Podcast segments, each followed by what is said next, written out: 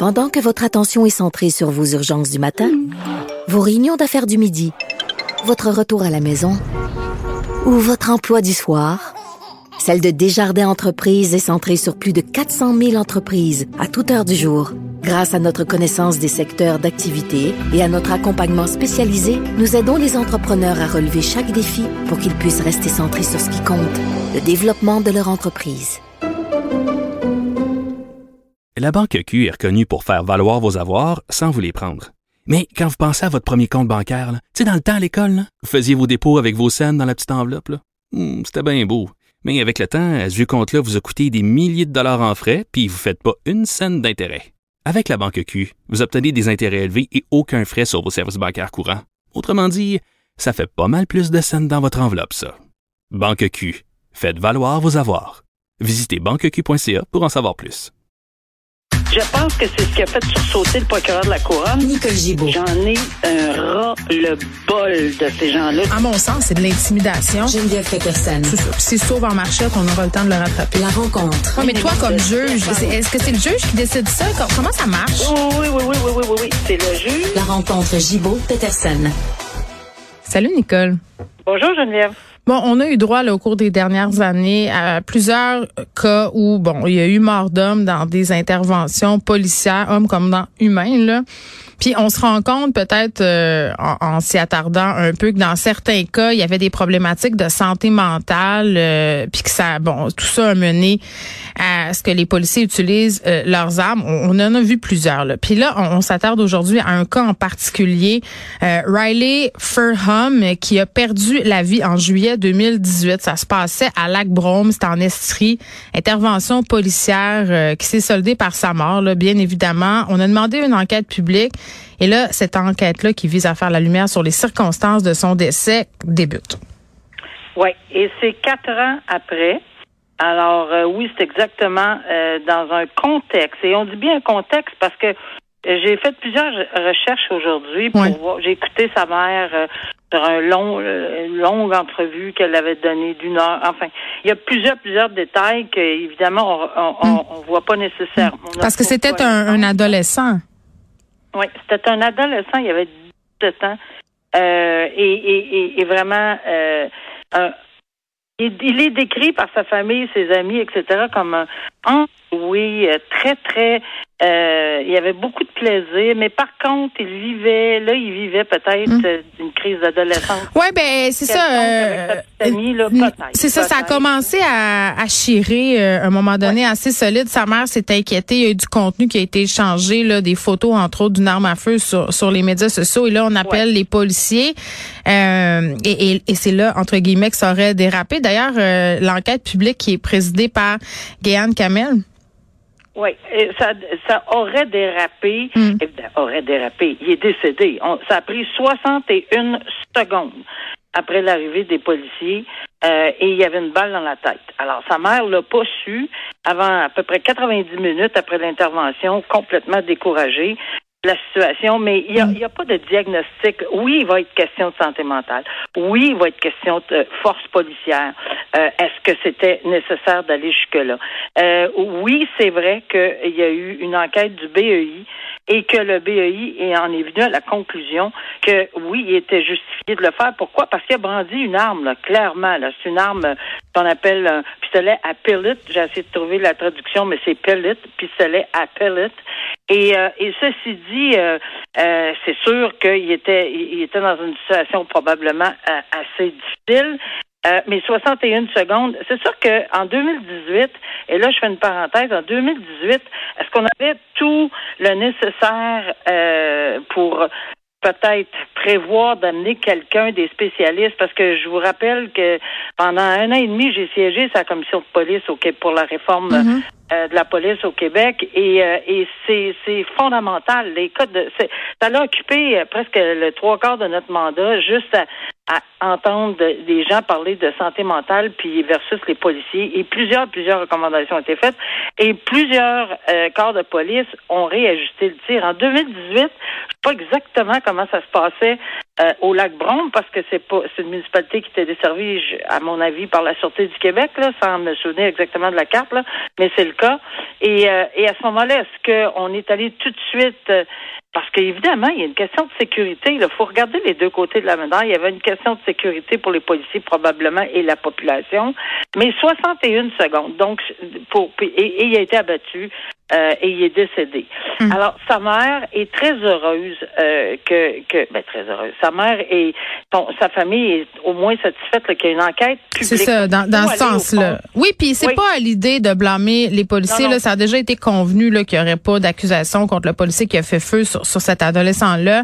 C'est vraiment de comprendre ce qui s'est passé. Puis d'ailleurs, euh, la sécurité a dû être augmentée autour de cette de la, de la séance en question parce que les policiers qui devaient témoigner ont fait l'objet de menaces de mort euh, de la part de gens qui n'ont rien à voir là d'ailleurs avec avec les événements en question là. Non, mais dès qu'on parle de force policière, euh, qu'on va bon, tout de suite c'est exagéré d'avoir euh, d'avoir tiré un jeune homme de 17 ans dans la tête. Tout de suite, c'est la conclusion. Sauf qu'on connaît pas l'ensemble de toutes les circonstances. Et c'est ça une enquête publique. Laissons donc. Puis je pense que elle a fait ses preuves cette coroner là. Je pense qu'elle va au fond des choses. J'ai l'impression qu'on va l'entendre pas mal parler. Puis j'ai même pas de doute que quand c'est une une enquête publique. On va avoir du détail. La famille va probablement avoir le détail euh, qu'ils ont besoin pour peut-être tourner la page sur pourquoi, pourquoi, pourquoi. Euh, évidemment, c'est pas mm. facile. Puis la théorie aussi qui a été invoquée du début, et ça, euh, ça a été évidemment euh, mis de côté maintenant. Le témoin n'a pas dit la même chose. C'est que c'était peut-être ce qu'on appelle un suicide par policier. Ah oui, il, il, aurait peut-être fait exprès pour se, se, faire abattre, connaissant leur, leur, façon de faire. Mais comme tu dis, bon, ils sont entre bonnes mains. Là, Madame euh, oh. Kamel qui a, qui a siégé aussi, qui a présidé l'enquête sur la mort de Joyce Echaquan. Donc, euh, elle n'est pas connue pour avoir la langue dans sa poche. On va dire ça de même. Euh, exact. on va revenir sur un dossier qui nous a fait rire un peu Nicole, bien que ce soit nullement drôle parce qu'il est question d'agression sexuelle, mais c'est parce que c'est des chefs euh, ou plutôt des circonstances qui sont un peu inusitées. Là. On reparle de sexomnie. Je me rappelle la, première fois qu'on a jasé de, de ce cas-là, tu me disais ah mon Dieu c'est la première fois que j'entends parler de ça. Et quelques semaines plus tard, on avait droit à une autre défense de sexomnie.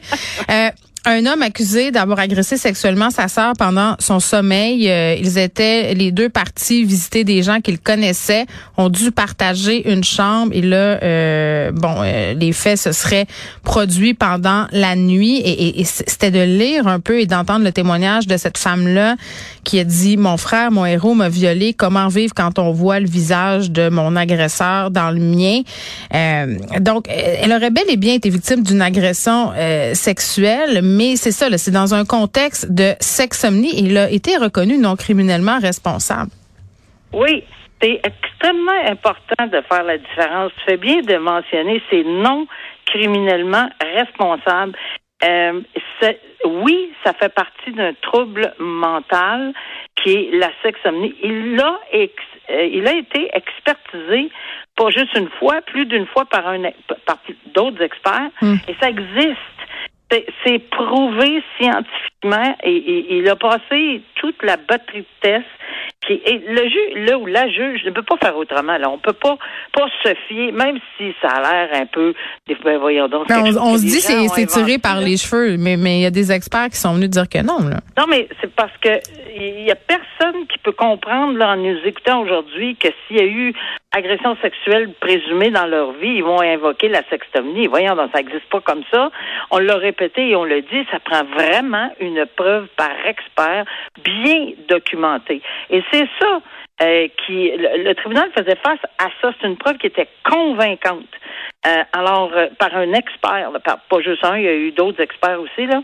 Alors, il y a, le tribunal n'a pas le choix, mais pas de l'acquitter, parce qu'il y a eu agression sexuelle, que ce soit sa sœur, puis il y en a eu aussi avec ses, sa, conjointe, son ex-conjointe, ce genre de geste-là. Hmm. Évidemment, il n'a pas fait l'objet d'une poursuite en agression sexuelle. Comme lui pensait que c'était juste avec des personnes euh, pour lesquelles il y avait une attirance. Jamais il aurait pensé sa sœur. C'est ce qu'il a dit. Là. Mais c'est pas le cas, apparemment. Puis là, apparemment qu'on dit dit euh, qu'on dit qu'il n'est pas question de toute évidence là, de de, de qu'il dorme avec quelqu'un d'autre dans sa vie. Mais j'avoue. Alors, plus du tout, du tout, du tout. Mais, euh, alors, non responsable criminellement. Et euh, ça veut dire que là, il est remis à la commission d'examen des troubles mentaux. Donc, il y a un suivi. Donc, il est Mais ça doit être terrible pour cette famille-là. Ben imagine, elle, c'est une vraie victime, là, dans ce sens où elle, elle a subi une agression. Personne n'est en train de, de, de, dire le contraire, mais, mais c'est son frère dans un état sexomnie. Mais tu sais, quand même, le résultat. Imagine-tu la complexité de, de cette affaire-là dans, ben, dans la tête des, des, de la victime? Puis c'est un membre de ta famille, donc qu'est-ce que tu fais après? Tu sais, je veux dire, même pour les, les autres personnes qui font partie de ce regroupement familial-là, euh, et boy, c'est assez, c'est assez complexe, là. Non, c'est vraiment quelque chose qui est inusité. Dieu merci, on voit pas ça toujours. Dieu merci, euh, c'est pas le genre de, de défense. Puis je, je l'avais jamais vu moi. Euh, c'est quelque chose que je n'avais jamais vu dans ma vie et je pense que c'est pas, je suis pas sûr qu'on va entendre parler de ce genre de défense-là mm. très souvent. Mais que voulez-vous qu'on fasse? Euh, ça existe. Donc, il a été non acquitté, mais déclaré euh, non criminellement responsable avec un ensemble de conditions qu'il va mm. devoir. Il va être obligé de se soumettre là, à des, à plusieurs thérapies. Oui, il va y avoir un suivi. Là. Ben c'est pas juste euh, t'es non criminellement responsable. Puis on sympathise avec sa sœur, mais honnêtement, et, garde, c'est une maladie qui a été euh, déclarée. Exactement. Euh, la dernière chance, Nicole, pour un prisonnier ben à vie, c'est un homme qui a assassiné deux frères en 97. Là, ça semblait être, euh, bon, j'ai envie de dire une petite frappe là, Jean-Guy Lambert qui volait des autos. Ben oui. À un moment donné, il se fait offrir 25 000 dollars pour liquider ces deux hommes-là, ces deux frères, se fait attraper. Et là, bon, ce qu'on dit, c'est qu'il devrait bénéficier de cette dernière chance-là. Explique-nous c'est quoi, puis explique-nous dans quelles circonstances un prisonnier peut s'en revendiquer. D'abord, c'est terminé cette clause de dernière chance depuis décembre 2011. Ça a été aboli. Mais tous les crimes de meurtre punissables à vie avec des 25 ans minimum, etc., comme on, avant 2011, euh, on peut pas, on peut pas enrayer. Il y avait un droit. Euh, c'est comme un droit acquis un peu là. Ben oui. Alors, c'est que d'abord premièrement, c'est pas une clause de dernière chance pour sortir après 15 ans, c'est pas ça du tout. C'est qu'il s'adresse au tribunal, puis là ça prend des permissions du juge chef de la Cour mhm. supérieure, etc. Et là, il y a un juge de la Cour supérieure qui est nommé et qui va constituer un jury. Et c'est le jury qui va prendre la décision euh, si oui ou non il peut bénéficier de cette euh, clause de dernière chance, c'est-à-dire d'être libéré mm. avant d'atteindre le 25 ans. Plus ce qu'on dit, c'est qu'il y a un bon comportement et, et, J'ai fait un lapsus. J'ai fait un lapsus. Est-ce qu'il peut être libéré avant? C'est non. Il y a une deuxième étape. C'est qu'il va pouvoir, le jury va dire oui, vous pourrez peut-être vous adresser à la libération parce qu'il y a une autre étape après. Donc, c'est pas euh, la Cour supérieure et le jury décidera pas de sa libération. La Cour supérieure va juste décider hmm. s'il peut bénéficier de cette clause avant le 25 ans pour pouvoir s'adresser aux libérations conditionnelles qui, eux, peuvent complètement refuser euh, ou l'adapter à la situation, ou hmm. dans les circonstances. Alors, euh, ça n'existe pas beaucoup. Il n'y en a pas beaucoup qui restent, évidemment, mais il y en, il y en a. De temps en temps, on, en parle. Bon, on précise et on reprécise au gros crayon gras que même si un jury accédait à sa demande, ça ne veut pas dire qu'il va être libéré. Son dossier pourrait être examiné en 2028 et il resterait aussi quand même euh, sous le contrôle des services correctionnels jusqu'à sa mort. Donc, c'est ça. Toute sa vie. Et ça se peut que les libérations conditionnelles décident de ne pas appliquer euh, la libération conditionnelle. Mais on le dit parce que quand on voit des titres comme ça, demande la dernière chance pour un prisonnier à vie, tu fais barre encore. je, trouve ça, je trouve ça bien. On, on, dédramatise la situation. Merci, Nicole. À demain. À demain. merci.